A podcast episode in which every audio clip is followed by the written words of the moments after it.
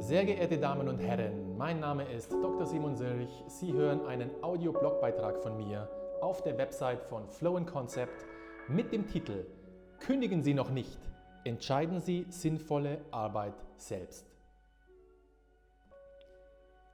Wollen Sie eine Arbeit, die Sinn macht? Wenn ja, dann liegen Sie voll im Trend. Doch wenn Mitarbeiter mehr Sinn fordern und Unternehmen Sinn bieten sollen, entstehen utopische Erwartungen. Der Sinn ihrer Arbeit hängt von ihren Bedürfnissen ab. Die lassen sich nicht verändern, sondern nur erfüllen. Am besten von ihnen selbst. Lieber sinnvolle Arbeit als mehr Gehalt, heißt es in einem Online-Artikel der Kapital. Sinn ist das neue Geld, verkündet der Harvard Business Review. Kein Thema bietet mehr Gesprächsstoff als die Frage nach dem Sinn. Das finde ich schön, aber im Arbeitsalltag schwierig. Denn was die philosophische Diskussion am Kaminfeuer anregt, kann im Job viel Zeit und Energie kosten. In diesem Beitrag lernen Sie ein Entscheidungsprinzip kennen, mit dem Sie in jedem Moment sinnstiftende Aufgaben stellen können. Damit verknüpfen Sie auf direktem Wege die abstrakte Sinnebene mit der konkreten Handlungsebene. Sinn ist das neue Geld. Aha, und was konkret ist Sinn? Die Sache mit dem Sinn birgt zwei Probleme. Das erste Problem, Sinn ist abstrakt. Man kann ihn nicht wirklich greifen. Wenn ich mir die Sinnfrage stelle, was ich gerne tue, verliert sich mein Verstand schnell in diffusen Gedanken, philosophischen Ansätzen und geistreichen, aber unpraktischen Konstrukten. Wer auf der Sinnebene hängen bleibt, verliert den Kontakt zur Emotion und zum konkreten Handeln in der Aufgabe, die jetzt ansteht. Sich im Sinn zu verlieren heißt, sich nicht bewegen zu müssen. Der Aufenthalt auf der Sinnebene hat mehrere Vorteile. Einer davon, man muss sich nicht bewegen. Das Angebot an Sinnversprechen ist riesig und nur einen Klick weit entfernt. Zum Beispiel erfreuen sich Stellenbörsen für Jobs mit Sinn einer wachsenden Beliebtheit. Natürlich liegt es nahe, diese Good Jobs mit dem aktuellen Bad Job zu vergleichen, vor allem wenn sie besser bezahlt sind. Also studiert man die Stellenanzeigen, ohne zu wissen, wonach man wirklich sucht, nur halt irgendwas mit Sinn. Oder man bewirbt sich im Geheimen bei einem Unternehmen mit Sinn, um dann beim Vorstellungsgespräch zu erkennen, dass das neue Jahresgehalt um 15.000 Euro geringer ausfallen würde. Hm, dann lieber doch nicht? Aber macht es noch Sinn, dass wir uns dafür anstrengen? Diese Frage stellte eine Teilnehmerin in die Runde eines Führungskräftetrainings für einen Großkonzern. Macht es noch Sinn oder steht unser Unternehmen bereits am Abgrund? Ihre Frage wurde mit Schweigen beantwortet. Ja, manchmal sehnen wir uns danach, dass uns Entscheidungen abgenommen werden. Sich ausruhen oder anstrengen, resignieren oder glauben, gehen oder bleiben. Ich verstehe diese Sehnsucht sehr gut. Sie ist keineswegs banal. Wer auf solche Fragen keine Antwort findet, dem drohen Bore-out oder Burnout. Nichts hat Sinn, bevor Sie entscheiden. Sinn wird nicht von Ihrem Chef entschieden. Sinn findet man meines Erachtens auch nicht in einer Kultur, die es in Ihrem Unternehmen noch gar nicht gibt. Wenn es wirklich um Sinn geht, ist das Individuum gefragt. Sinn muss gefunden werden, kann nicht erzeugt werden, sagt Viktor Frankl. In seinem Buch Trotzdem Ja zum Leben sagen beschreibt er sehr eindrucksvoll, dass Sinn nicht von äußeren Bedingungen abhängt, sondern in erster Linie von einem selbst.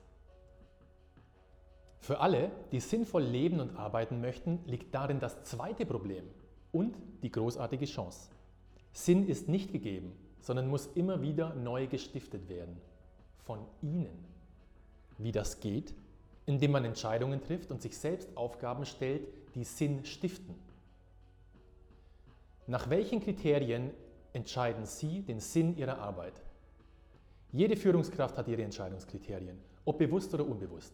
Vielleicht nutzen Sie das Eisenhower-Prinzip, um Aufgaben zu verteilen, vielleicht das Pareto-Prinzip, um mit Ihrer Energie zu haushalten. Ich finde solche Prinzipien hilfreich, aber zu wenig. Sie sind zu wenig, weil sie zu sachlich sind und zu wenig emotional, zu viel rationale Logik und zu wenig Sinnstiftung. Menschen sind Lebewesen, keine Computer. Sogar Niklas Luhmann, einer der rationalsten Soziologen aller Zeiten, unterscheidet Menschen von Maschinen, weil die menschliche Psyche, Zitat, auf der Grundlage von Sinn operiert. Bevor Sie nach dem Sinn fragen, Beantworten Sie Ihre Bedürfnisse. Wenn ich Ihnen einen Tipp geben darf, entscheiden Sie Sinn ohne Ausschweifungen. Der direkte Weg zur sinnstiftenden Arbeit führt über Ihre Bedürfnisse. Das Verhalten eines Menschen wird in jedem Augenblick durch seine Bedürfnisse gesteuert. Ihre Bedürfnisse, genauso wie meine bei mir, sind wichtiger als Ihre Werte und stärker als Ihre Gefühle. Bedürfnisse wirken, auch wenn man sie unterdrückt. Das habe ich in der Grafik dargestellt. Führungskräfte denken bei Bedürfnissen oftmals an Abraham Maslow, manchmal auch an die Selbstbestimmungstheorie von Deci und Ryan. In meiner Arbeit kombiniere ich diese Ansätze mit dem Konzept von Tony Robbins. Obwohl ich zu Robbins Ansatz keine empirischen Studien finde, entsteht aus dieser Kombination ein anschlussfähiges und pragmatisches Modell, das meinen Klienten und Teilnehmern hilft. Bedürfnisse auf die Reihe bringen. Erst die eigenen, dann die der anderen. In meinem Modell unterscheide ich zwischen biologischen Bedürfnissen, zum Beispiel Nahrung oder ein Dach über dem Kopf, und psychologischen Bedürfnissen. Die biologischen Bedürfnisse lasse ich hier außer Acht. Darüber müssen wir uns in unserem Teil der Erde nur selten Sorgen machen, Gott sei Dank. Die folgenden sechs Bedürfnisse reichen meines Erachtens aus, um sinnstiftende Entscheidungen zu treffen. Das Bedürfnis nach Sicherheit. Das Bedürfnis nach Sicherheit wird erfüllt durch Gewissheit, Stabilität und Konstanz. Menschen haben das Bedürfnis, dass bestimmte Dinge bleiben. Sie vergewissern sich zum Beispiel durch einen festen Job und ein sicheres Einkommen, durch Verträge und Versicherungen, durch loyale Freundschaften, durch transparente Kommunikation, durch den Rat von Experten oder auch durch wissenschaftliche Nachweise. Maslow nennt diese Bedürfnisse Safety Needs. Abwechslung. Das Bedürfnis nach Abwechslung wird erfüllt durch Veränderung, Variation und Vielfalt. Menschen mit einem starken Bedürfnis nach Abwechslung lieben beispielsweise Überraschungen, gehen auf außergewöhnliche Veranstaltungen, besuchen fremde Kulturen und Regionen oder treiben aufregende Sportarten. In Maslows Modell fehlt dieses Bedürfnis. Ich begründe diese Kategorie mit Studien zum optimalen Erregungsniveau zum Beispiel von Dr. Marvin Zuckerman oder Dr. Elaine Aaron. Verbindung. Das Bedürfnis nach Verbindung und Liebe wird erfüllt durch Kommunikation, durch den engen Kontakt mit Menschen oder anderen Lebewesen und durch intime Liebesbeziehungen. Menschen suchen von Geburt an nach lebendiger Verbindung und Liebe. Sie zeigen das, indem sie langfristige Partnerschaften eingehen, Körperkontakt aufnehmen oder bedingungslos füreinander da sind. Verbindung und Liebe sind bei Maslow die Belongingness and Love Needs. Wichtigkeit.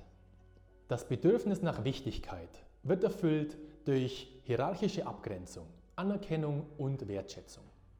Menschen finden die Bestätigung ihrer eigenen Bedeutsamkeit und Einzigartigkeit in Lob oder Dank von wichtigen Personen, in Auszeichnungen, in Jobtiteln oder Dienstgraden, in Statussymbolen aber auch im erfolgreichen Vergleich mit anderen. Maslow nennt diese Kategorie Esteem Needs. Wachstum. Das Bedürfnis nach Wachstum wird erfüllt durch den Zugewinn von Fertigkeiten und Fähigkeiten und durch die Entwicklung der eigenen Persönlichkeit. Menschen mit diesem Bedürfnis wollen zum Besten werden, was sie sein können. Sie arbeiten an der Entfaltung ihres Potenzials, um ihr authentisches Selbst zu verwirklichen und zwar immer wieder aufs Neue. Bei Maslow heißt dieses Bedürfnis Self-Actualization. Beitrag. Das Bedürfnis nach Beitrag wird erfüllt durch die reine Fürsorge für andere und den selbstlosen Einsatz für etwas, das größer ist als man selbst. Menschen mit einem starken Bedürfnis nach Beitrag dienen freiwillig und von Herzen. Zum Beispiel, indem sie mit Hingabe für etwas arbeiten, das über sie selbst hinausgeht. Etwa für ein Unternehmen, das für das Wohl aller Menschen oder für zukünftige Generationen. Diese Form von Beitrag ist gleichbedeutend mit Maslows Self-Transcendence. Erfüllen Sie Ihr Bedürfnis selbst und Sie stiften Sinn. Gehen Sie davon aus, dass kein Bedürfnis besser ist als die anderen, sondern bei Ihnen zum aktuellen Zeitpunkt ein Bedürfnis an erster Stelle steht, ein anderes an zweiter Position und so weiter. Das System menschlicher Bedürfnisse ist dynamisch. Wenn Sie die aktuell wichtigsten gesund erfüllen, verändert sich die gesamte Konstellation. Ihr wichtigstes Bedürfnis verdient jetzt Ihren Fokus. Die eigenen Bedürfnisse auf die Reihe zu bringen, mag am Anfang herausfordernd sein. Aber Sie werden bald Rückmeldung bekommen, sobald Sie sich ernsthaft damit befassen. Falls Sie für Ihre Top-Bedürfnisse einstehen und sie selbstbestimmt erfüllen, werden Sie währenddessen einen positiven Zustand erleben und sich danach stärker und zufriedener fühlen. Starten Sie mit einer einfachen Frage. Wenn Sie mit Ihrer Arbeit Sinn stiften wollen, dann stellen Sie sich folgende Frage, bevor Sie mit einer Tätigkeit starten. Ist es möglich, dass ich mir jetzt ein wichtiges Bedürfnis gesund erfülle? Darauf gibt es nur drei Antworten. Ja, nein oder weiß nicht. Ist es prinzipiell möglich? Wenn ja, dann los. Wenn nein, dann lassen Sie uns einen Coaching-Termin vereinbaren. Und wenn Ihre Antwort weiß nicht lautet, empfehle ich Ihnen meinen nächsten Blogbeitrag. Dort stelle ich einige Beispiele vor. Danke fürs Zuhören. Sie hörten einen Blogbeitrag von Dr. Simon Sirch, Flowforscher, Trainer und Gründer von Flow Concept. Wenn es Ihnen gefallen hat, folgen Sie gerne auf Facebook, Instagram und Twitter oder im Netz unter www.flowandconcept.com.